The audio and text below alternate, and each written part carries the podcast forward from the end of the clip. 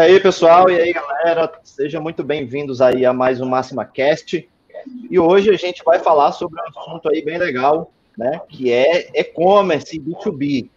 É os resultados após Black Friday aí. E eu, hoje tem uma galera especial para falar disso, uma galera que tem experiência em e-commerce, tem experiência aí com comércio B2B tá? E eu vou, vou chamar de logo todo mundo, sem mais cerimônias, sem muitas delongas, para a gente aproveitar bastante aí o tempo com o papo. É, eu quero chamar aí o Jader, a Dayana e o Ederson. Isso aí, todo mundo, como diz daquele filme, on the line na tela, né? Boa tarde, pessoal, tudo bem com vocês? Boa tarde. Boa tarde. Boa tarde. Vamos lá, eu vou, eu vou dispensar apresentações, eu vou deixar que vocês se apresentem aí, falem um pouquinho de cada um, onde vocês trabalham, qual é a rotina aí, e como foi que vocês entraram aí, né, no, nessa, nesse ramo do e-commerce, como que vocês decidiram vir para cá. Fala aí um pouquinho de vocês. Vamos lá? Então, deixa que eu começo, pessoal. É, meu nome é Jader, eu faço parte aqui do time da LifeF, do time da Máxima. Acho que o pessoal aqui que acompanha os nossos Máxima Cast já me conhece. Todo episódio que tem de e-commerce eu participo, né? Então, hoje, para a gente, está sendo bem bacana a gente é, ter aqui dois convidados especiais, né? Que são nossos clientes, o Ederson, da JC, a Dayana, da Merville, da Geomarte. Então, vai ser bem bacana a gente conseguir trocar essa ideia hoje, Zé, trazendo esses nossos clientes, esses convidados especiais, e agora vamos deixar que eles possam se apresentar e a gente parte aí para esse bate-papo tão bacana. Vou iniciar, né? Dayana, gerente de marketing do Grupo Vieira. É, estou aqui há mais de 10 anos no grupo. É, peguei esse desafio, graças a Deus, de estar tá tocando aí o projeto do e-commerce B2B e B2C. E graças a Deus, tudo. Muito bem. Show. Ô, pessoal, boa tarde. Tudo jóia com vocês que estão nos assistindo? Meu nome é Ederson, eu sou o gestor de e-commerce aqui da JC Distribuição. Trabalho na área de marketing digital, de e-commerce há mais ou menos uns 8, 9 anos, desde 2013, 2012, por aí. E há três anos, mais ou menos, estou aqui na JC, assumi a responsabilidade de iniciar o projeto B2B aqui, e a gente vem juntamente com o pessoal da Life Apps aí, contribuindo bastante, a gente vem crescendo com estratégias aí de marketing e também focado no ramo de atacado, né, porque é B2B, crescendo juntos e fomentando esse mercado, descobrindo esse mercado aqui, e graças a Deus também tem dado certo as nossas estratégias. Rapaz, isso aí, a galera aí com décadas de experiência aí, né, Jada? Sim, já... todo mundo aqui muito experiente, né? Que já, já, já conhece bastante. Acho que todo mundo aqui, nós três, né? Tanto a Dayana quanto o Ederson e eu também. Eu também sou pós-graduado em marketing, pessoal. A gente tem, já tem um conhecimento bacana aí sobre esse meio, mas o desafio mesmo é fazer e-commerce no B2B, né? E-commerce para distribuição, atacado, indústria é uma coisa muito diferente. Na minha experiência, eu trabalhei sempre com e-commerce de varejo. Aqui na Life Apps eu pude trabalhar com e-commerce B2B. Então, até para mim, que, que, eu, que a gente participe da Life Apps que oferece a solução, também é um desafio para a gente, né? Então, é como o Ederson falou, a gente está trabalhando junto para fomentar. Verdade, viu, Jade? Assim, é um desafio gigante, é um perfil é, diferente do B2C, né? É um cliente que já tem a sua decisão pronta, então vamos à luta aí com esses desafios que não são pequenos, viu? Mas bem, bem vantajoso. E só Falando... complementando, Ziel. Sim, sim. Opa. Só complementando o que a Daiane e o Jader falou, é, a gente que vem dessa área do B2C, cara, é, é totalmente diferente a pegada até da jornada de compra do pessoal do B2B, do atacado, do pequeno mercado, do restaurante, do pessoal ali do bazar. É, diferente a jornada de compra. E no início a gente tem um estresse positivo de pegar, de entender como que é essa jornada. Depois que a gente entende isso, as coisas começam a acontecer de maneira natural, porque realmente não é a mesma forma do, de uma compra B2C, né, que a, a propensão de compra é totalmente diferente, a, os gatilhos mentais que a gente utiliza é um pouco diferente, na verdade bem diferente do, do B2B, do atacado e do varejo, mas que tem sido uma experiência, pelo menos para mim, acredito para a Daiane e para o Jader também, muito gratificante, sabe? Que assim, a, querendo ou não, a gente está meio que desbravando esse tipo de mercado, e é muito bacana isso. Eu já ia falar isso, né? Era um comentário que eu ia fazer. A gente está muito acostumado a, a, ouvir falar de e-commerce, a gente tem ouvido muito nessa pandemia, a gente vai já falar disso daqui a pouco. É, mas é, o B2B é, é, é, uma coisa assim, não sei se todo mundo está acostumado a, a, ouvir sobre isso, né? E, e, é uma coisa nova que nessa pandemia eu acho que disparou também, né? Eu creio que a gente deu uma. É, já que a gente está falando de experiência, vamos já vamos introduzir o tema aí, vamos falar de experiência de e-commerce, B2B, experiência de vocês, né? A gente já vê que vocês têm uma experiência muito grande, né? Realmente são autoridades para falar aí no assunto. E vamos, vamos começar a trocar ideia, como que tem sido a experiência de vocês. Tem, foi um ano muito atípico, né? Eu acho que um ano que a gente nunca não esperou, não existia fórmula esse ano para prever o que ia acontecer, tudo muito incerto. E fala para a gente como é que foi a experiência de vocês nesse ano completamente maluco aí para vendas, para tudo. Foi ruim, foi bom? Fala aí para a gente, conta um pouquinho. Bem positiva, viu? É, a gente vem aqui no. Na verdade, em dezembro, o Vieira Shop, que é o nosso e-commerce B2B, ele vai fazer aqui um ano já de consolidação e, assim, bastante positiva a nossa experiência com o e-commerce B2B, em constante crescimento. É um canal, assim, que só está evoluindo cada dia mais. A gente percebe o tamanho de oportunidade que ainda existe. A gente enxerga, assim, que existem muitos desafios, mas as oportunidades são gigantes mesmo, assim. E a gente precisa constantemente é, estar antenados ao perfil é, de cada um desses clientes, que, como a gente comentou aqui, é diferente do B2C. É um cliente que é movido pela razão, não pela emoção. Tá, tem, é, já, tem, já tem em mente o que quer comprar. Então, assim, é uma experiência totalmente diferente do B2C, porém que traz muito resultado positivo. A gente vem aqui é, é, colhendo muitos frutos disso. Está sendo bem positivo assim os nossos números e evolução do e-commerce da gente.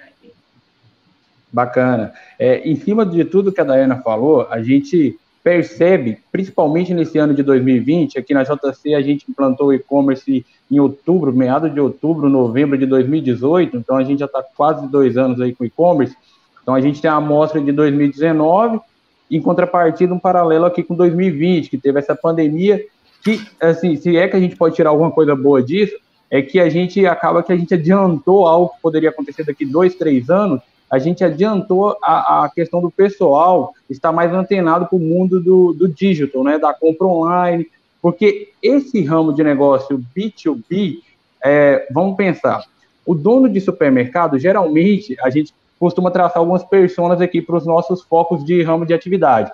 O dono de supermercado, geralmente, é aquele senhor entre 40 50 anos que ele usa a internet para quê? Para acessar a rede social, sei lá, numa hora vaga acessar um Facebook, um Instagram, mas ele ainda existia muita resistência em comprar online.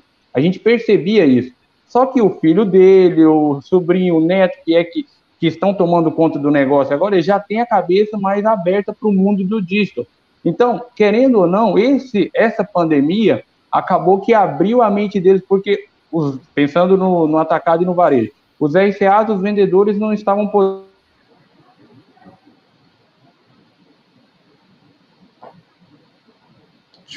podendo visitar. Ou quando Mas... visitava com muita restrição. Então, é, isso acabou. Opa, pessoal, voltamos. Tá quase, tá quase, tá dando umas, umas Tô dando uma travadinha, mas pode continuar, né? É. Travou de vez agora aí. Aí, o... E, e, Dayana, é, aproveitar enquanto o Ederson volta, né? Isso mexeu muito com a logística é, é, da, da, das empresas. No teu caso aí, essa a gente, a gente, alguns, pelo menos no B2C, a gente percebe que aumentou muito a venda, né? Isso hum. e tudo mais. Como a logística de um B2B de empresas para empresa é um pouco diferente, né? Ela envolve ali, às vezes, uma logística proprietária, um planejamento maior. É, isso afetou muito a logística da empresa? Como é que foi essa experiência é, para vocês em relação a isso?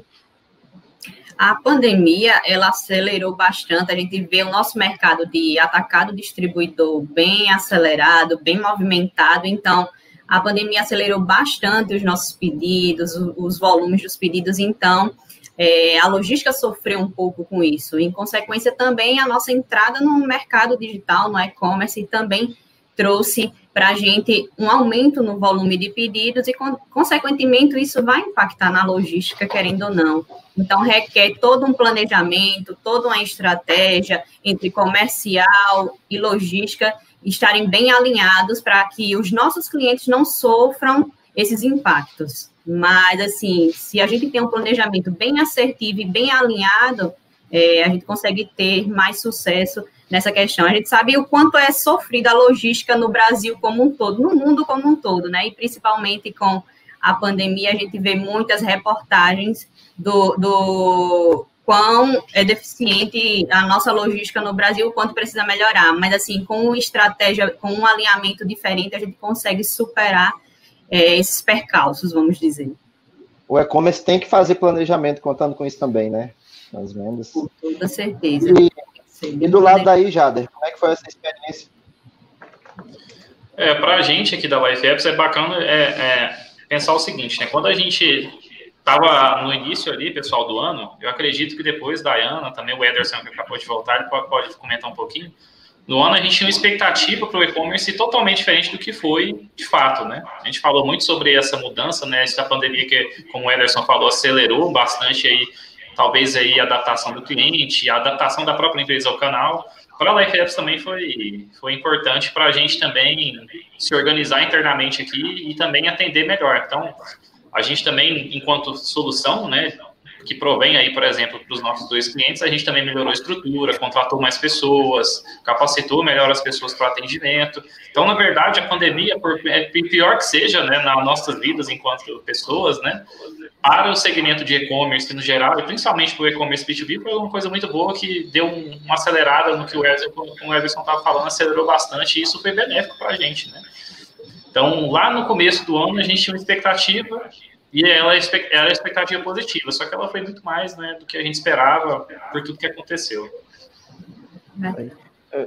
Eu estava achando interessante, Ederson, que eu estava falando aí antes de cair, sobre a questão de, dos gatilhos né, que a gente usa entre a diferença do B2B, B2C, quer continuar falando sobre isso? Acho que estava interessante Sim. esse teu ponto aí. Bacana. A internet acabou dando uma, uma, quedinha aqui, mas já voltou. É o seguinte, pessoal. O, o que a gente percebe aqui, pensando em estratégia de marketing, porque querendo ou não, né, Jada, a gente troca muita ideia sobre isso. Um e-commerce por si só, pensando em B2C, é, o e-commerce, é, se não tiver as estratégias de tráfego pago, do SEO, para levar o cliente para o B2C, não compra. A gente tem a ideia de que no B2B isso não é necessário, por quê? Porque a gente já tem uma base de clientes, a maioria dos atacados distribuidores já tem uma base de clientes, já tem vendedores atendendo eles, só que qual que é a ideia do e-commerce nesse meio todo? É aumentar essa base e atender clientes que são, de certa forma, mal atendidos ou que não é tão interessante para um vendedor visitá-lo por conta do ticket médio, que a gente sabe que o vendedor ele ganha por comissão e às vezes não é tão interessante uma visita duas vezes na semana para determinado cliente. O e-commerce ele vem para ajudar nisso, tanto o vendedor quanto o atacado ou distribuidor. Então, a questão dos gatilhos entra exatamente nessa questão. A gente não pode menosprezar a ideia de que ah, já tem um vendedor, já tem um consultor aqui do Televendas que atende.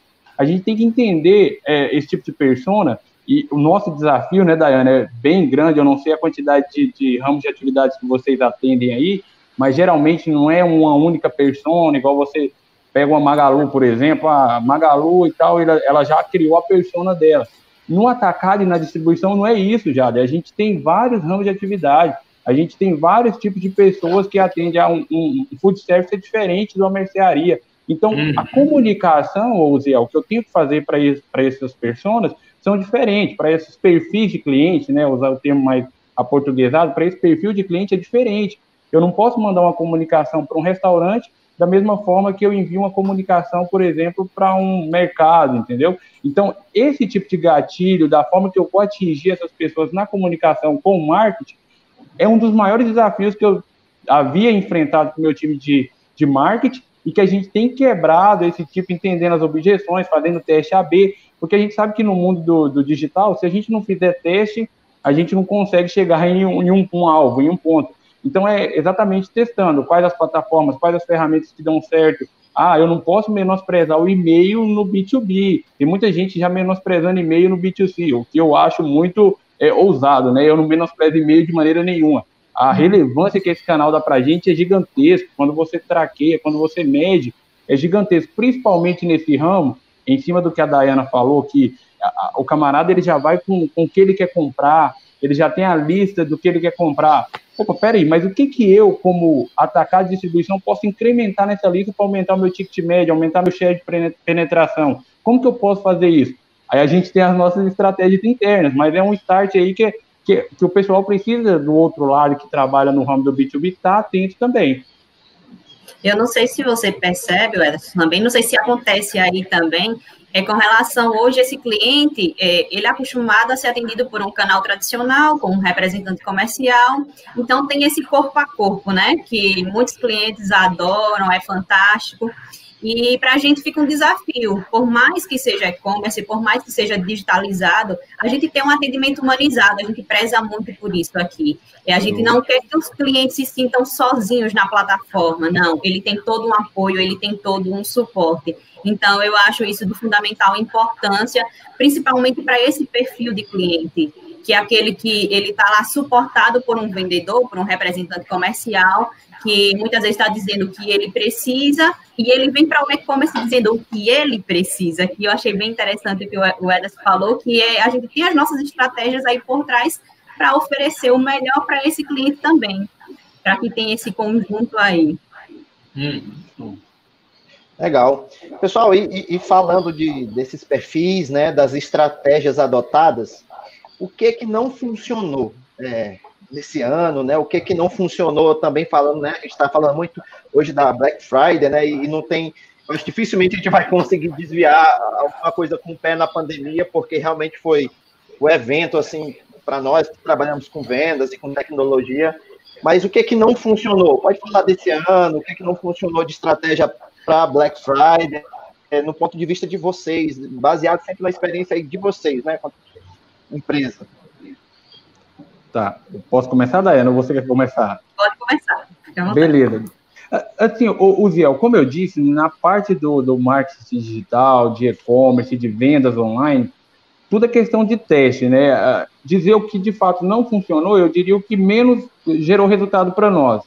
Que no caso, assim, pensando em um paralelo de 2019 até o momento, nós usávamos muito, nós tínhamos a ideia de que para trazer o cliente do B2B para o online, a gente precisava ainda muito da comunicação offline, porque a gente pensava, Daiane, na questão da persona, que o camarada era acostumado com o vendedor ali e tal. Então a gente usou muito da comunicação offline. O que, que a gente. É, isso eu vou abrir aqui com vocês, porque é uma estratégia que a gente até não usa mais.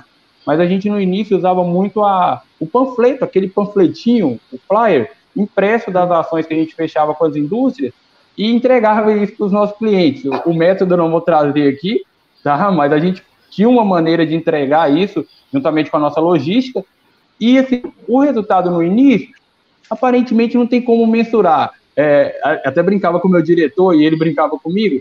É, quantos por cento desses panfletos o motorista não amassava e jogava fora, né? A gente não, não tinha como medir, não tem como mensurar a entrega disso. E aí a gente começou a ver que o resultado de campanhas com tráfego pago no Facebook, no Instagram e no Google, a gente consegue medir isso. O envio de campanha via WhatsApp, a gente consegue medir isso.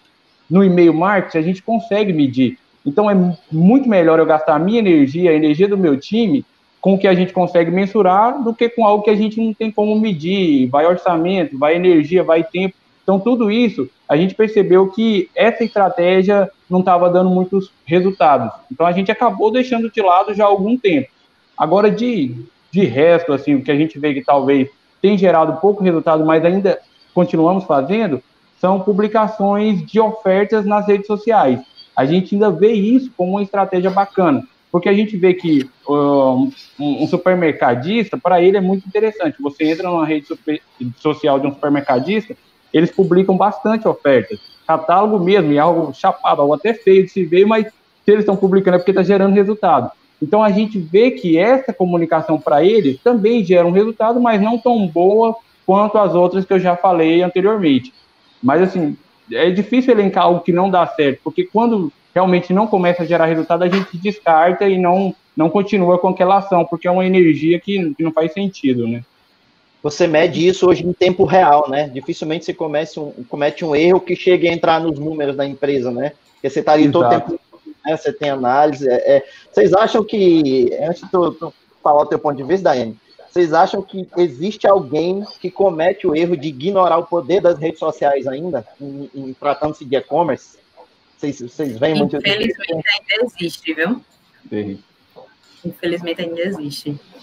Mas é, assim, é, esse... cada dia mais a gente enxerga e tenta mostrar da melhor forma de que o, não existe outro caminho, gente, e não tem como voltar atrás, né? E principalmente com a, a situação da digitalização de mercado, com a pandemia que veio para acelerar tudo isso, é um mercado que não volta mais, e assim, os resultados falam por si só, né? Entendi. Já, e, e do ponto aí de provedor de solução, né? Tu, tu tens talvez alguma coisa a acrescentar sobre essa questão do que não funcionou, já que tu estás diretamente ligado aí com os clientes e houve muito, muito relato de muitos clientes, né? E talvez tu, tu tenha alguma coisa assim para falar sobre isso, sobre é, é, a experiência deles? Eu acho que, é, primeiro, depois eu até quero ouvir o melhor, Daiane, você falar um pouco melhor disso, né? Mas é importante também a gente entender, o, o Ederson ele fala muito sobre essa questão da comunicação, que você tem que é, fazer isso de forma online e, e através de, de, é, de, anúncios, né, que é algo que a JC costuma fazer já faz um tempo. E para mim é curioso, pessoal, entender, depois se vocês puderem falar também, o Ederson e a Diana, como é que tem sido a experiência do cliente é, e o RCA indicando esse canal de e-commerce, né? Porque o que, que acontece aqui do nosso lado, o que, que a gente percebeu? Que os, os, os projetos que não trabalhavam com o cliente e, e, e eu trabalhava com o vendedor indicando o e-commerce, né, o vendedor ali fazendo parte do projeto mesmo, esses projetos eles não andam, eles ficam parados. Então, do nosso lado, para que a gente possa compartilhar, eu posso compartilhar com vocês, o que a gente viu, o que mais viu foi projetos que não envolvem RCA ou não envolvem todas as partes da empresa, não foram para frente ou ainda estão aquém, né? Quando a gente cita bons exemplos aí de negócio, né, a gente cita o Ederson, a gente cita a Diana, cita também o pessoal da Unimarca, vários outros clientes que a gente tem. Todos esses, pessoal, envolvem os vendedores, envolvem outras partes da empresa, porque o e-commerce é como se fosse outro negócio mesmo, é outro negócio que gera lucro, gera um percentual de faturamento, então ele tem que ser tratado aí como um projeto mesmo, como a gente tem aqui com os nossos clientes, né, Diana e o Edson, que são os gestores de cada um desses projetos na, nas empresas, né? Mas como que foi, Dayana, essa parte aí para vocês? Teve algo que, por exemplo, a, a Dayana tem, tem um diferencial né, do Ederson, porque ela também tem varejo, né? Então ela também tem um outro desafio que ela trabalha como se duas frentes. Mas vamos pensar em, em, em, distribuição, que é um mais complexo. Como é que foi, Dayana? Teve alguma coisa, por exemplo, a nível estratégico que vocês tentaram e aí não deu certo, como o Ederson fez no caso do panfleto? Isso foi bem parecido, a gente tentou também de início, igual o Ederson, a gente fez também um trabalho de panfletagem, também percebemos que não, não tinha como mensurar esse resultado, então, é, para a gente desse, desse mercado de distribuição de, do B2C, ou do B2B, quer dizer, desculpa, é muito complexo a comunicação direta com o cliente. Muitas vezes a gente quer chegar direto ao cliente e percebe que existem barreiras, dificuldades, que não é tão simples de se chegar. Então, é onde o, o tráfego, o mercado, o, o, mercado digital é, faz com que a gente chegue até ele.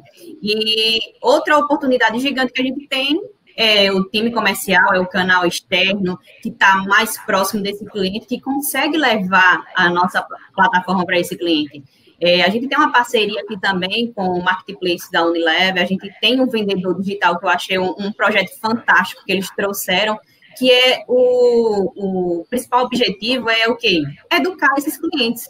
Como o Edson falou aí, é, o que é que muito acontece? O cliente em si, o dono do, do, do, mercado, da mercearia, ele não sabe, ele não é digital muitas vezes, mas tem um sobrinho, um filho que é digital.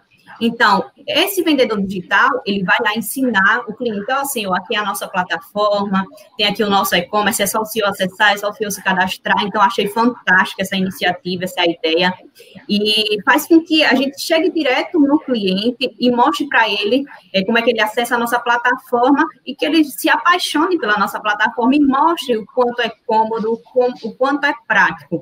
Então, imagino, às vezes eu fico imaginando a loucura de um dono de um supermercado na correria diária, de muitos trabalhos, de muitas demandas. E ter um e-commerce como uma praticidade, uma comodidade, é fantástico, é economia de tempo, é ter mais tempo para cuidar do seu negócio, é o que a gente fala muito aqui.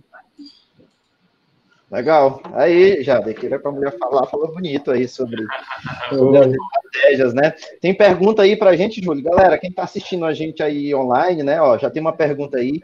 Como convencer os vendedores, e essa daqui é como convencer os vendedores da empresa que o B2B não é concorrente deles. E agora? Agora que eu quero ver aí as. Fabrício, essa é um é desafio é de boa, todos, viu? Esse é o desafio de todos nós. E aí, quem começa? Quem é o corajoso? O corajoso, eu, né, Daniel?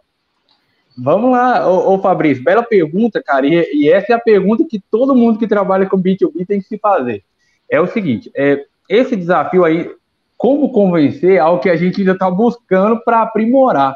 Porque é o seguinte, a gente não pode dizer que convenceu toda a equipe. Realmente, essa é uma cultura que a gente tem que quebrar. Porque os RCAs, né, os representantes comercial, eles têm essa visibilidade de ver o e-commerce, como eles enxergam televendas, como um concorrente. Aí eu vou dizer uma estratégia nossa aqui da JCS, eu posso falar porque realmente ela é, ela é notória nossa, que qualquer um que entrar em contato com a gente vai ver que é uma das coisas que nós utilizamos para quebrar essa objeção junto ao, ao representante comercial. Porque você, se vocês observarem, nós do, do B2B, a gente tem que trazer clientes, tem que quebrar a objeção do vendedor, tem que estar junto com televendas, então é, é, é multitarefas mesmo. Com o representante comercial, o que, que a gente percebe que é importante? Primeiro, a hierarquia da empresa tem que estar muito alinhada de que o, o e-commerce ele veio para ficar, o B2B ele veio para ficar. Porque se a gente pensa, pensando em JC, parte do nosso CEO vem para todos os diretores, todo mundo com a comunicação igual, Obviamente, a cultura da empresa, com o passar do tempo, ela vai ser mais digital, ela vai ser mais ligada que, opa, a gente tem um canal B2B, um e-commerce, agora nós somos omnichannel, a gente tem televendas, tem representantes, tem B2B. Primeira coisa, é, a hierarquia está alinhada, cultura da empresa. Se a cultura da empresa, se o meu diretor fala uma coisa, se o meu gerente fala outra, não dá certo. Agora, se o meu diretor fala uma coisa, o meu gerente fala a mesma coisa, o meu coordenador fala a mesma coisa, o representante ele vai ser massivamente atacado, de, de certa forma, assim, com, no bom sentido, por essa informação. Cultura da empresa, primeira coisa. Segunda, a cultura com a informação alinhada vai deixar claro que o e-commerce não é um concorrente. É, uma coisa é o Ederson falar que o e-commerce não é concorrente como gestor do e-commerce. Outra coisa é o meu coordenador de equipe falar. Outra coisa é o meu gerente, o gerente do meu coordenador falar isso para mim. E, e, acima de tudo, nas reuniões que a gente tem de ciclo, bimestrais, o meu diretor via aqui colocar a cara e falar: gente, utilize, o e-commerce não é o concorrente, a gente tem várias oportunidades, vocês conseguiram atender três, quatro clientes ao mesmo tempo pelo e-commerce. Então, o meu diretor falando isso, opa, peraí, a informação a gente sabe que ela é bem mais pesada, né? Então, uma outra informação, é deixar claro que, JC, estratégia nossa, a gente hoje, o e-commerce, ele para ele não ser concorrente, eu tenho que deixar isso claro de que maneira? É, financeiramente falando. Então, hoje, um cliente do meu RCA que compra pelo e-commerce, espera aí, como que eu vou ganhar com isso? Eu vou perder minha comissão? Eu ganho comissão integral, parcial? Como que é isso? Então, a JC ela tem uma estratégia para isso. Hoje, a gente, é, o vendedor nosso aqui, o representante, ele ganha comissão se o cliente dele comprar no e-commerce. Então, acaba que eu não mexendo no bolso, obviamente ele vai ver que a comunicação está alinhada com a prática. Então, a gente tem encontrado alternativas para isso, inclusive com ações exclusivas da indústria que a gente consegue para e-commerce. Então, opa, peraí, eu tenho uma ação muito boa no e-commerce, por que não oferecer isso para o meu cliente? Ou melhor dizendo, para o cliente da minha carteira, né? Então, a gente vai quebrando essas objeções com algumas dessas estratégias e várias outras que a gente utiliza aqui. A gente usa muito da questão com a pandemia, ficou muito mais fácil comunicar isso, que a forma da gente chegar ao cliente, comunicar ao cliente, só para vocês terem uma ideia, acredito que a gente vai falar um pouco mais à frente, mas hoje o cliente comprando com o vendedor, a gente consegue comunicar via e-mail para ele que o status do pedido, a forma do pedido dele. Então, querendo ou não, e nessa comunicação, obviamente, a gente também já dá uma apresentada ali no B2B, né? Opa, peraí, a JC tem um site, tem um aplicativo, baixa, utiliza. Então, se a gente não mudar a mentalidade, a cultura, a primeira coisa é mindset. Se a gente não mudar isso, nos próximos dois, três anos, a equipe vai mudar e os que estão entrando nos nossos treinamentos de vendedores novatos, RCAs novatos, representantes novatos, eu tenho um time lá, um tempo para poder dar um treinamento de e-commerce. Então, eles já estão com a cultura, com o mindset já virado. Agora, os, a equipe que já está há mais tempo, a gente realmente tem um desafio ainda. Mas quando todo mundo vai mudando a cultura, as coisas ficam mais fáceis. Eu acredito que hoje a dor que eu tenho com isso seria com 20, 30% da equipe. O que comparado no início era muito difícil. Realmente, Fabrício, o pessoal tinha essa mentalidade de e-commerce concorrente. Não sei se ficou muito claro, vou deixar a Dayana falar um pouco aí agora. Não, belas palavras, viu, Ederson? E assim, é um desafio gigante a integração entre esses dois canais. A gente tenta deixar claro que precisa ser integrado, não, não são concorrentes, mas o que fala mais alto realmente é o bolso. Eu costumo sempre dizer o seguinte: é, um representante comercial ele tem em média 100 clientes na sua carteira muitas vezes você não vai conseguir atender os 100 clientes, você não vai conseguir visitar os 100 clientes. Então, é um, uma excelente oportunidade de você vender mais, de você faturar mais, de você ganhar mais. Por quê? Porque aquele cliente que tu não conseguiu visitar, você consegue só dizer, ó, oh, manda em WhatsApp, ó, oh, esse é o link, faça aqui o seu pedido agora, feche o seu pedido, tem uma oportunidade única, então a gente passa é, todo esse processo com a equipe, de mudar a mentalidade, mudar a cultura, mas nada disso funciona se realmente a gente não tem um, uma comunicação alinhada também com o time de cima, com a gestão, com a diretoria. Então, se essa estratégia não estiver alinhada a partir de cima, não funciona realmente. Pouco provável que o vendedor ele vá conseguir amadurecer essa ideia de que o e-commerce é algo que se deve integrar, que, que faz parte do cotidiano dele. E uma da, das nossas estratégias aqui foi o quê? Comissão também. É, o, o vendedor, o cliente que compra pelo e-commerce, mesmo sem o vendedor saber, acontece muito, do cliente chegar lá na plataforma, fez o pedido, então a comissão vai para o vendedor que atende já possivelmente aquele cliente. O que acontece muito é o perfil, a gente já, já identificou aqui o perfil do cliente que acessa a nossa plataforma. É aquele cliente que é pouco assistido por nosso vendedor, por incrível que pareça. Então, a gente tenta mostrar para ele a oportunidade que a gente tem de crescer, de evoluir a rota daquele vendedor, em faturar mais, em ganhar mais essa turma é, a gente tem que mexer no bolso, porque motiva e os caras vão buscar realmente mais clientes para a nossa plataforma. É, eu acho que é bacana também uma coisa que, que é interessante, só agregar aí o que vocês falaram, pessoal, que quando o vendedor ele identifica o e-commerce como oportunidade de venda, ele pode ter uma estratégia que um cliente nosso ele levou isso adiante, né? A única coisa que ele fala, né, além da comissão, né, que é algo que, que faz muito sentido, como a Dayana falou, mas, por exemplo, o cliente, o vendedor, ele identificando os clientes que têm é, que, que, não são tão estratégicos, ele pode fazer com que eles migrem para o e-commerce, vai ter um atendimento qualificado também. E esse vendedor vai ter mais tempo para atender os caras que são grandes, o cara que trata mais estratégico, mas principalmente ele vai ter mais tempo para até abrir carteira. Então, o vendedor ele tem que começar a pensar de forma mais automatizada no processo. O cara que é pequeno, que está longe, que não consegue chegar lá, ele pode ir para o e-commerce e vai ter um atendimento qualificado, com toda a estrutura para poder atender ele, né? Ele vai receber toda a comunicação, assim como ele receberia pelo vendedor do espaço do pedido, né? O e-commerce provém isso. E ele tem mais tempo ali para ser uma espécie ali de consultor mesmo ali estratégico para grandes contas, né? A gente sabe que o vendedor trata de contas aí que ele tem que estar sempre junto com o cara. Então, o vendedor ele tem que. A, a, empresa, né, assim como vocês já fazem, pessoal que dá certo, ele tem que colocar isso sempre visível, né? Falar: olha, essas aqui são as oportunidades, esses aqui são os resultados, vocês estão ganhando dinheiro aí, o cliente está fazendo pedido, vocês nem sabem. Isso muito por conta dessa essa mudança de cultura que está passando, mas também por conta dessa influência que o vendedor tem que ter de apresentar o canal, né? Perfeito, Jada. É assim, o vendedor ele tem que ter a mentalidade de um consultor, é o consultor de vendas do futuro, né? O cara ele precisa ser analítico. Se ele quer faturar mais, ele vai precisar ser analítico, ele precisa analisar números. Então, se ele não analisa números, ele não consegue evoluir, ele não consegue crescer a base dele, ele não consegue faturar mais.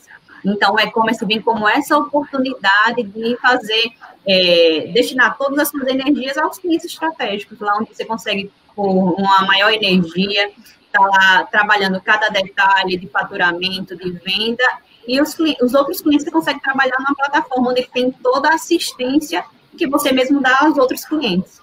Então, isso é muito importante e fantástico o seu posicionamento aí. Acho que a gente está vivendo uma transição né, de, de, de, gerações também, de vendedores, né, igual o, o Ederson falou. e às vezes eles têm medo do que não conhece. Às vezes, quando você trabalha um, um projeto de educação em cima da tecnologia, da plataforma, e às vezes isso vai ficando mais fácil, né? Tanto para o vendedor quanto para o cliente, né? Falando em, em, em, vendedor, vamos falar também de venda, né? O assunto agora aí que eu acho que o, o pessoal mais tem, mais tem falado, comentado aí nos últimos tempos.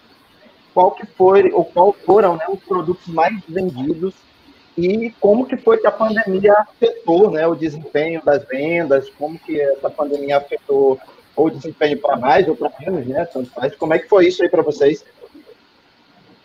Evoluiu bastante. Aqui, assim, no nosso segmento, alimentos básicos foi campeão de vendas, em seguida bebidas, em terceiro limpeza. Então, assim, a gente teve um baita de um crescimento nessas categorias.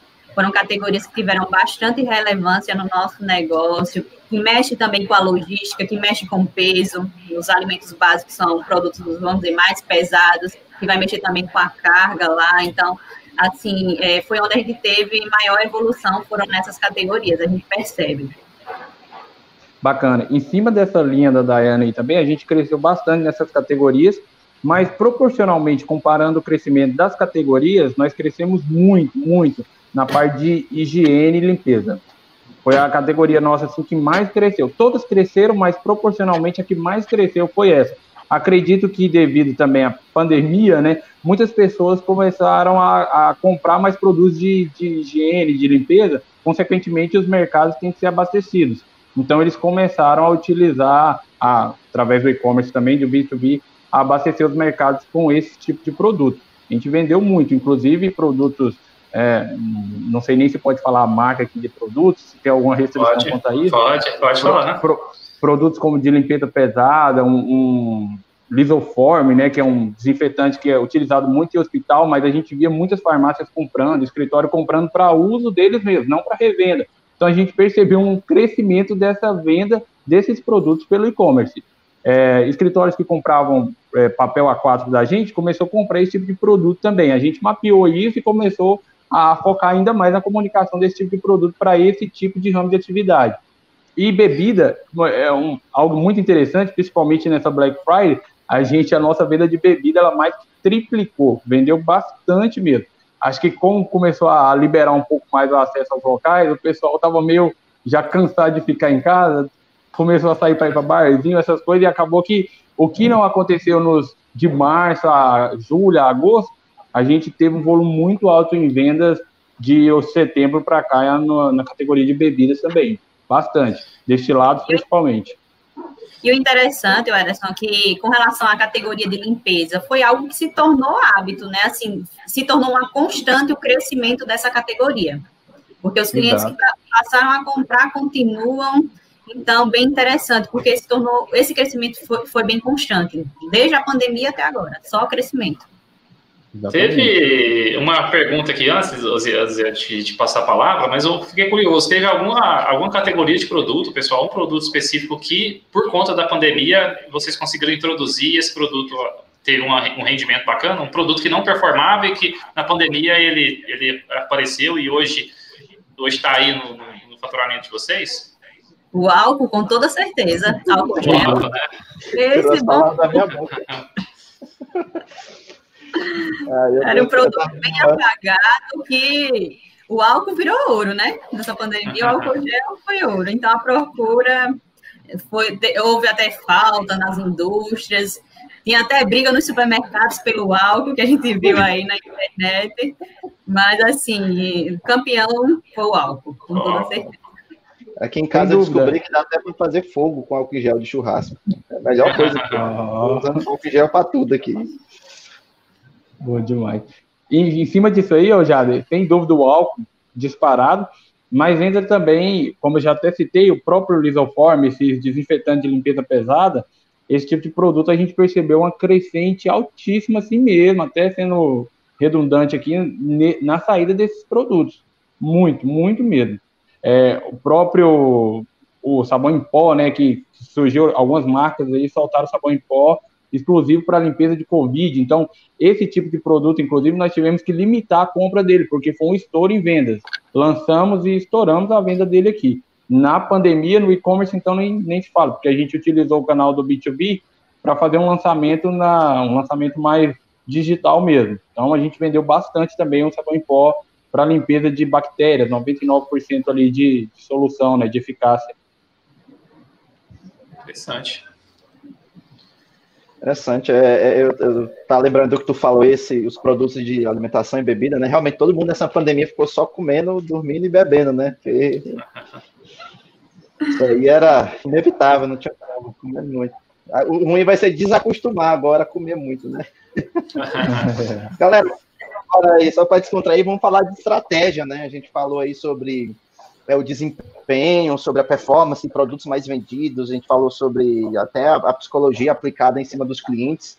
Estratégia é, que veio agora aí com a, com a Black Friday, que provavelmente vai continuar. Como é que vocês estão pensando nas próximas estratégias, né? Quando eu falo estratégia, eu estou falando diretamente ligado aí a preço, prazo, entrega. Como é que ficou esse marco, né? Porque eu não, não sei se posso considerar isso um marco zero, ou um marco um ou dois, mas de fato foi um divisor de águas. Como é que a gente fala daqui para frente agora de estratégias? O que, que a gente, como é que vocês pensam em fazer, o que adotar? Quer falar, Ederson? Opa, começa, pode ser. É, é, de cada o, vez, aí, cada vez. É, o Ziel já, né, Daiane, a gente já tem um planejamento muito amarrado, assim, na questão de ser muito, é, usar um termo, um termo religioso, ser muito religioso no nosso planejamento. A gente acredita que se a gente não planejar e não executar, a gente não tem resultado. Essa é uma cultura que vem de cima e a gente acaba pegando isso para o nosso trabalho, para o departamento e para a vida também, o que faz muito sentido. Então, nós já temos um planejamento de 2021 bem amarrado. Ser amarrado não significa engessado, porque na parte do digital, principalmente, muitas novidades surgem e a gente vai incrementando. Mas em relação a isso, o que a gente vê que está dando muito certo, o que a gente vai partir para a próxima etapa, juntamente com o pessoal da Life Apps aí, é a nossa ser mais inteligente ainda na comunicação. Em que sentido? Comunicar esses clientes com uh, todos os canais que a gente tem.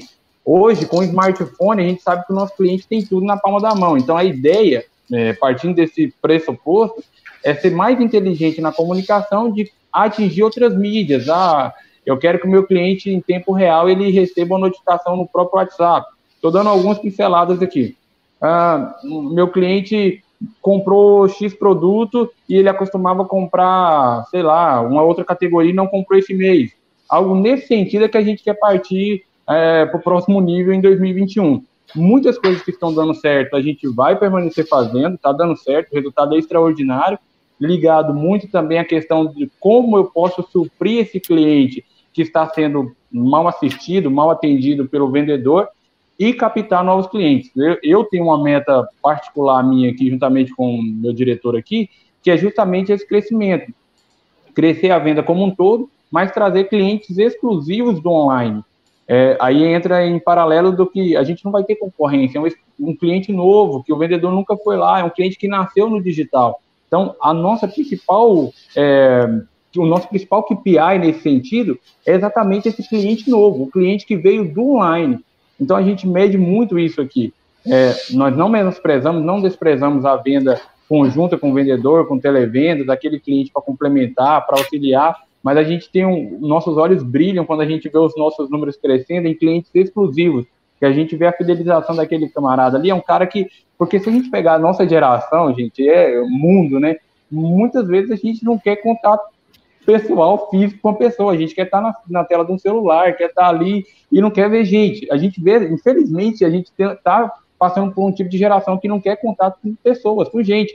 Então, essa geração também ela tem que ser assistida de alguma maneira. O e-commerce justamente também serve para isso, não só isso, mas auxilia muito nesse sentido. Então, hoje, um cliente nosso, por mais que a gente tenha uma geradora de demanda, que é uma das estratégias nossas também, que vai gerar demanda para cliente cadastrou e não comprou, e é uma outra história nossa, mas por mais que a gente tenha, a gente percebe que tem cliente que não quer ver gente na frente dele. Você perguntar, ah, você quer que eu peça para alguém aí? Não, só quero tirar a dúvida como que eu recupero a minha senha. Eu não quero ninguém aqui na minha porta, não. Ah, meu salão é lotado o tempo todo, eu não quero ninguém aqui no meu salão. Então, é, são esse tipo de, de ramo de atividade que a gente percebe que a pessoa não quer um vendedor, um representante comercial é, indo até ele, entendeu? Então, o nosso desafio é realmente continuar captando esses clientes. porque é um oceano azul que a gente tem para navegar. Então, acredito que das estratégias nossas, principalmente a inteligência na comunicação mesmo, é faz, ser mais ou menos como um vendedor é junto ao cliente. Realmente na questão do relacionamento. Como que eu posso usar as estratégias que eu tenho, as ferramentas que eu tenho no mercado para isso, pensando em B2B? Ah, complementar a venda, complementar pedido, lista, sei lá, alguma coisa nesse sentido. É isso que a gente está realmente tentando evoluir para os próximos meses aí. Isso mesmo, Ederson, concordo também contigo.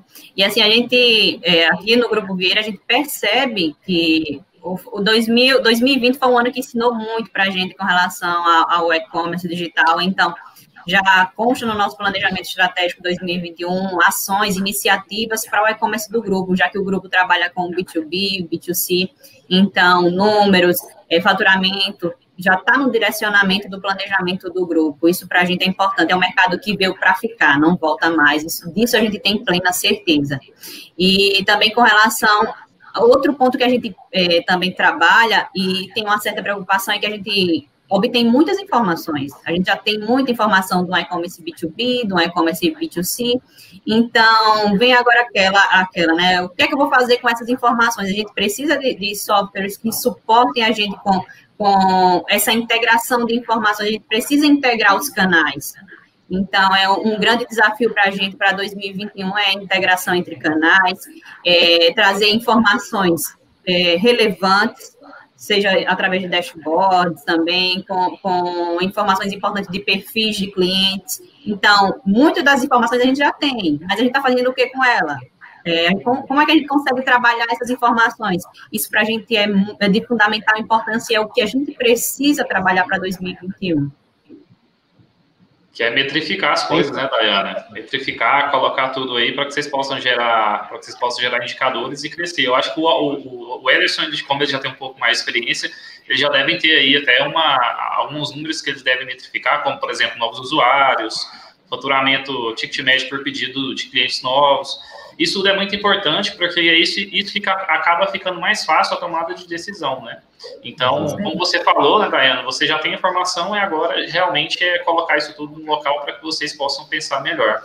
Mas o Ederson falou um negócio e aí eu queria, queria aproveitar esse, esse, esse gancho, né, para perguntar uma coisa para vocês.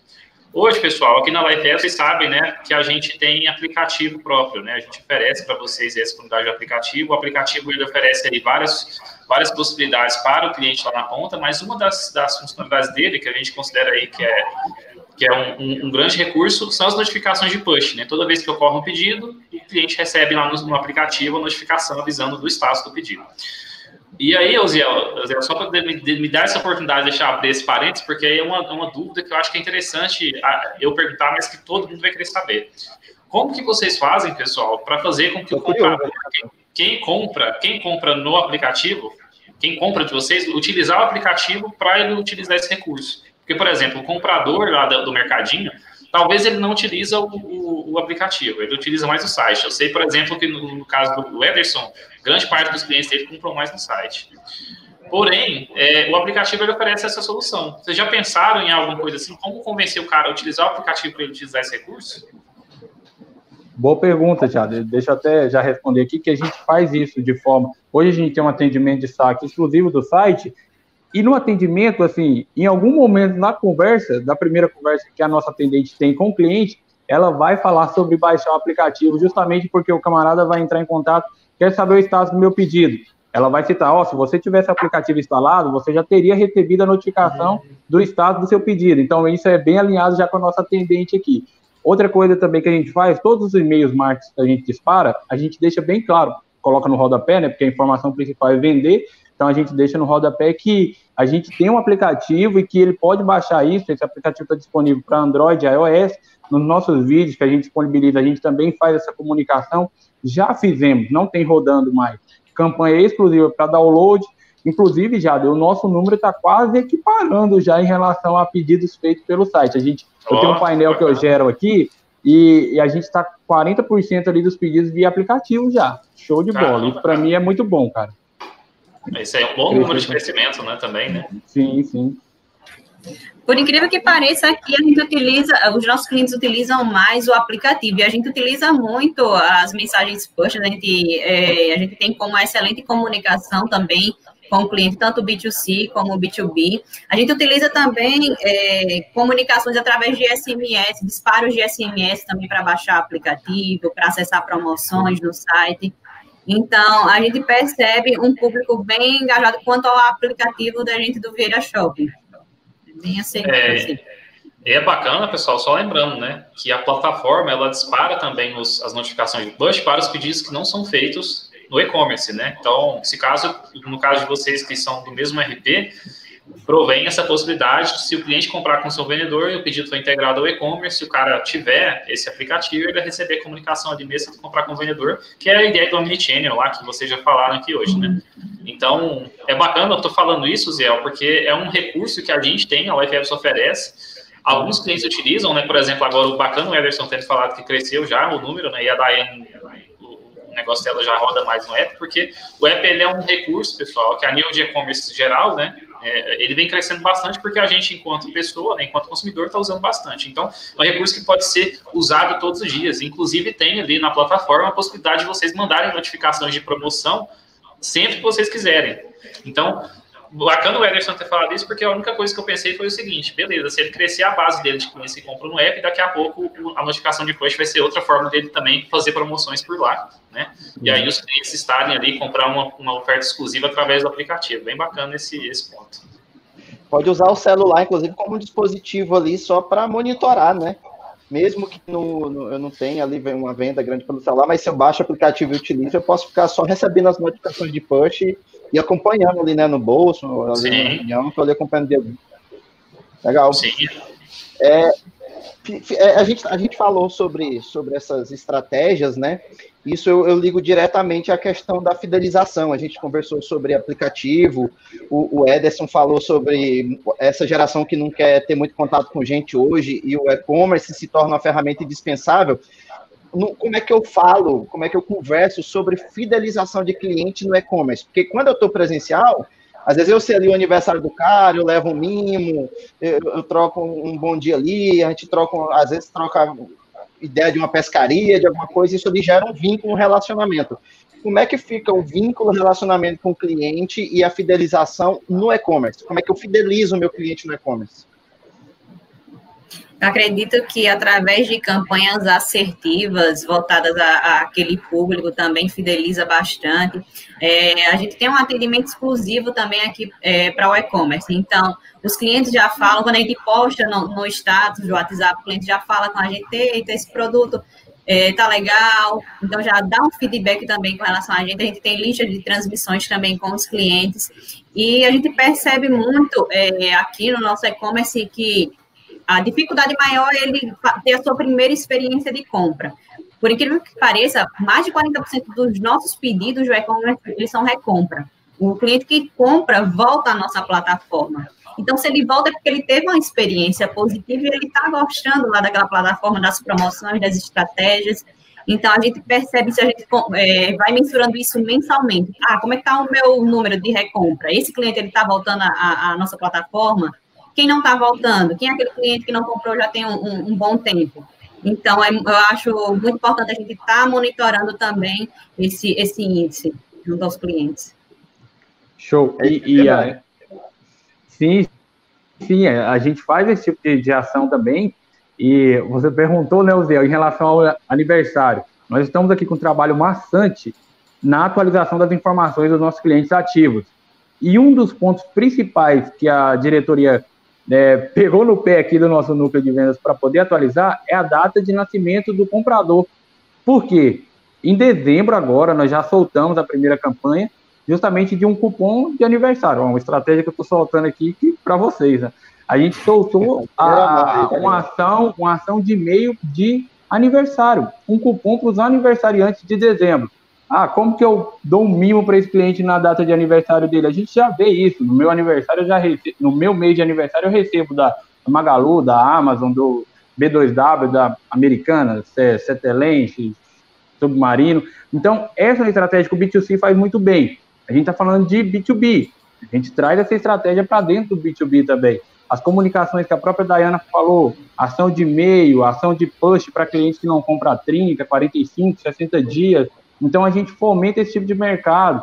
Própria ação de, de SMS que vocês utilizam, a gente ainda não usa, mas a gente utiliza muita ação de, de disparo de mensagem via WhatsApp também. Então a gente acaba fazendo esses filtros para poder manter uma recorrência na comunicação com esse cliente. Porque muitas vezes, Edson, a gente esquece que por trás daquele dono de negócio tem uma pessoa comum, como eu, como você, que a comunicação vai funcionar também. A gente tenta fazer até uma, a, umas mensagens push bem descontraída também. Estilo é, iFood, por exemplo. Isso, a gente faz também Bacana. porque a gente sabe que por trás daquele dono de estabelecimento tem uma pessoa que está lá recebendo essa comunicação. Ô, mas se esse cupom aí foi de um mil que tu falou aí, eu vou comprar de seis, velho. Só cadastrar com o CNPJ lá e aproveitar as ofertas.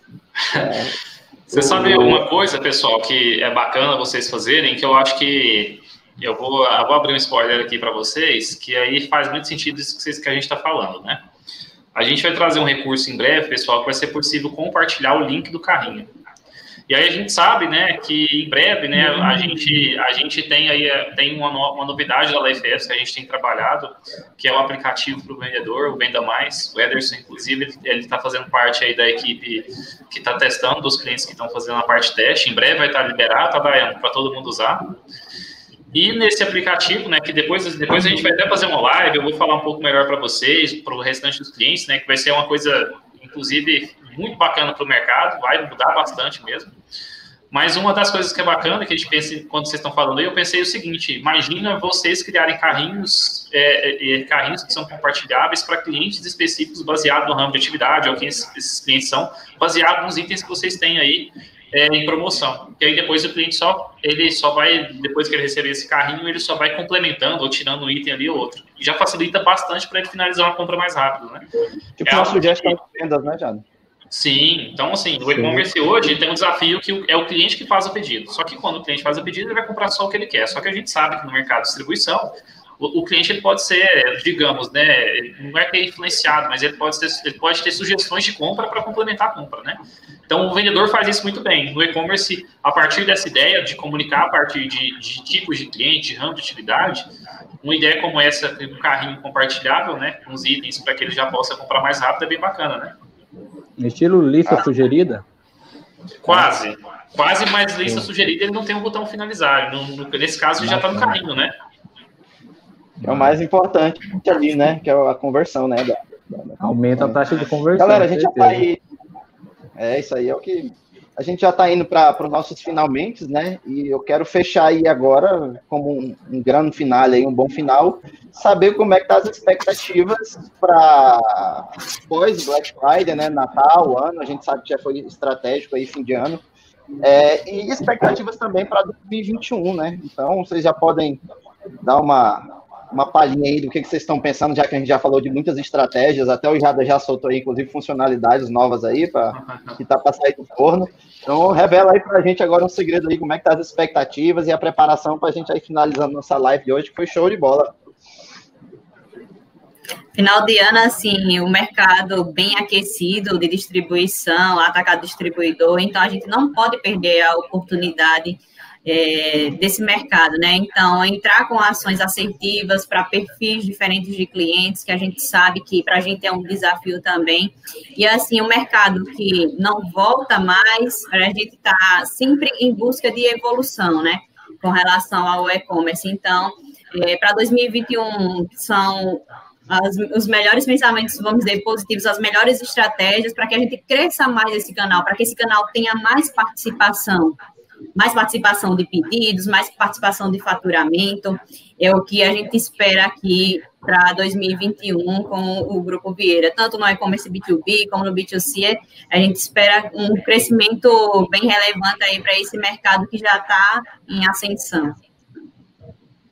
Bacana. É, em cima de, de tudo que a Dayana falou, a nossa expectativa para dezembro, é, é, na verdade, é uma expectativa do início do mês, que já nossos KPIs já foram atingidos, só tem, são medidas em três KPIs aqui um dos KPIs, só um faltando, então venda a gente já chegou, já está 120% da meta.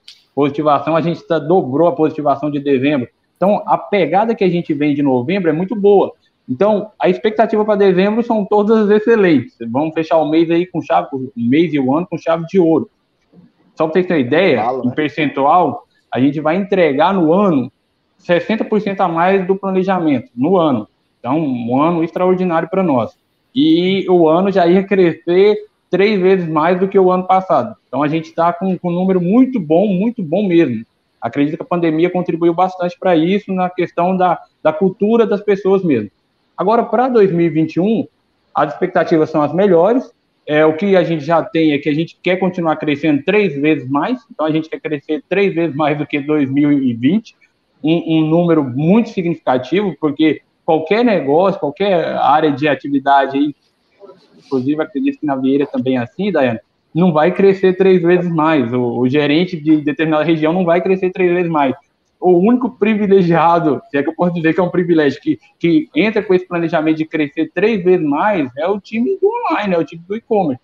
Então, a expectativa para 2021 é continuar aproveitando o máximo do que a LifeApp já oferece como prestadora de serviço para a gente, outras empresas do, do ramo de marketing digital também, e continuar, a, de certa forma, abrindo a cabeça dos nossos representantes, da nossa empresa, da nossa cultura, no sentido de que o e-commerce veio para ficar e não, e não é, ah, é algo que vai acontecer daqui um, dois anos, não. É agora e o futuro. A gente não pode ter a mentalidade, é o futuro não. É o agora e o futuro. Então, a gente tem muita expectativa positiva para 2021 nesse sentido, de realmente continuar crescendo e auxiliando também o nosso time de, de vendas lá na ponta com, com o que der e vier, aproveitar esse canal do, do B2B aí, com venda mais, com outras novidades que a LifeF vai estar trazendo para a gente também.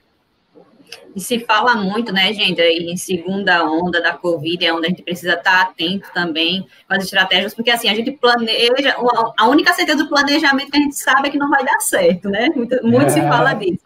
Então, a gente tem todo um planejamento, mas assim, a gente está com um mercado bem dinâmico, que hoje a gente planejou isso, mas amanhã a gente não sabe como é que vai ser esse, esse planejamento, né? Então, se fala muito em segunda onda de Covid, a gente precisa também estar tá de olhos bem abertos com relação às, às estratégias, para muitas muita das vezes a gente está tentando mostrar para o cliente o quê? A comodidade, a praticidade de estar em um e-commerce e, além de tudo, a segurança, né? Que é o mais importante de tudo. Tem expectativa aí para a solução, Jader? Para 2021, para dezembro? Como é que estamos aí? É, eu acho que, primeiro, antes de tudo, eu acho que o, o, o Ederson merece um aumento aí, né? Se os diretores dele estiverem vendo aí, tá na hora de dar um aumento pro cara, né? Porque ter um crescimento de, de 60% aí em relação à meta não é para qualquer um, não. Verdade, viu? É, não é, Daiana, eu tô falando. Tomara que os seus diretores, né, que você falou tanto aí, eles consigam ver esse vídeo e consigam aí depois te dar um aumento, porque não é fácil, não, cara. Eu mesmo, assim, assim como vocês, pessoal, eu já fiz parte também, já geri e-commerce, é muito difícil, e quando a gente chega no resultado, é porque o trabalho foi duro. Mas olha, aqui em relação ao FS, pessoal, no final desse ano a gente está né, trabalhando nessa última demanda, que é a demanda final em relação a esse app que a gente vai lançar agora, que é o Venda Mais, para que vocês possam saber. Já, na verdade, eu já falei isso com o Ederson e a Dayana já sabem um pouco né, desse, desse, desse, desse novo recurso, que é um recurso que a gente está trazendo, um app que vai, para a gente, a gente entende que vai mudar muita coisa no cenário de e-commerce B2B, né? E é um recurso que vai ajudar bastante vocês a mudar, inclusive, aquele paradigma de fazer com que o vendedor participe mais do e-commerce, né? A expectativa é que a gente finalize já esse final de ano, já no ano que vem vocês, né, os clientes possam utilizar ele na plenitude. Então, vai ser um recurso bacana que vocês podem utilizar. E a gente está preparando aí também 2021, muita coisa bacana que está vindo aí para a plataforma, muita coisa que é, a gente está trazendo muito por participação de vocês. O Ederson mesmo, hoje a gente teve uma reunião, falou de bastante coisa. Então, tem novidade vindo aí, muito por sugestão dos nossos clientes. E a expectativa é continuar atendendo vocês né, da melhor forma possível, investindo em estrutura, investindo em recurso, para que no ano que vem, depois a gente fazer uma outra live, a gente também tenha esse feedback de que o e-commerce cresceu bastante, de que está dando tudo, tudo, certo. Né? Então, a FFs, enquanto provedora de solução, enquanto aí é, um parceiro de vocês vai trabalhar como a gente trabalhou esse ano, né? Só que agora, nesse ano, 2021, a gente espera que cresça mais, que a gente consiga atender vocês melhor e com novos recursos. Então, a gente é um especialista em B2B e a gente quer deixar isso claro para o mercado. E aí, quem vai deixar isso claro são vocês, clientes, né, que participam junto conosco. Então, a expectativa está lá em cima. Em breve, e aí, em breve, aproveitando a oportunidade, em breve a gente deve ter uma live aí com, com as novidades que a gente trouxe nos últimos dois meses, né, do, do roadmap. Também a gente vai falar um pouquinho do ano que vem. Então, em breve a gente deve ter outra live aí, só mais focada é, nos recursos da plataforma e o que, que a gente está trabalhando. Vamos agradecer aí, é isso aí galera. máxima, né, gente? Pelo convite, honrada aqui de estar aqui entre esses feras. Aí foi uma experiência única, né? Essa troca de, de experiência fantástica, é muito bom para o nosso profissional. A gente aprende junto com as experiências do outro, então isso é muito positivo. Então, agradecer aí, Jada, pelo convite, viu? Muito obrigada e a todo o grupo Máxima. Pela, obrigada pela sua experiência, viu, Ederson? Muito positiva. Seu crescimento aí, show, né, Jada? Arrebenta mais aí. Tá certo, gente. Deixa eu fazer meus agradecimentos também, agradecer ao Jade, ao pessoal da Máxima, da Life App, e também por esse momento aqui, essa uma hora muito proveitosa, aprendi muita coisa com vocês, com a Dayana, com o Jade, a gente conversa bastante. E acredito, Dayana, que depois eu até pego seu contato para a gente manter esse network. Eu acho interessante essa troca de ideias. Agradecer também ao Zé aí por ter conduzido a gente aqui muito bem. Obrigado, Zé. E é isso, pessoal. Precisando da gente, vamos para cima aí que temos que continuar crescendo. Esse, esse canal só tem a crescer. Show de bola, galera. Então, eu acho que é isso, né? Você que, que assistiu online aí com a gente, acompanhou, aproveita, compartilha aí esse vídeo com, com a galera que você acha que vai ser interessante. Eu também aprendi muito, apesar de ser da área técnica, né? Estar tá envolvido diretamente com, com a área técnica, mas eu aprendi muito ouvindo algumas coisas que vocês falaram de estratégia sobre e-commerce também. Obrigado a todos vocês, obrigado, viu, Jade, por contribuir também com a questão aí do ponto de vista da solução, que é legal, a gente tem os dois pontos de vista. E obrigado a todo mundo aí. Então, compartilha, né? Clica no sininho para receber as notificações. Eu sempre quis dizer isso, cara. Eu É, e aí, só, só lembrando, né? Só lembrando que essa live, pessoal, que a gente faz, fica lá no canal da Máxima Tech. Então, caso vocês quiserem, né, Daiane e o Ederson queira passar adiante, principalmente você, Ederson, mandar aí para o time da diretoria, né? É. E aí a gente tá tudo, tá tudo lá e vocês podem inclusive ver esses, e esse que a gente fez e os outros, né? É, até aproveitar esse momento que a gente faz essas, essas lives, né? Da, do, do Máximo Cash, a gente faz regularmente, e de e-commerce a gente fala também direto, né? Então, fica aí o convite para que vocês possam com, com, compartilhar o nosso conteúdo e também conhecer mais. Isso aí, galera. Muito obrigado mais uma vez. Show de bola. Fiquem todos aí com Deus. Tchau, tchau. Valeu, pessoal. Um abraço, gente. Tchau, tchau.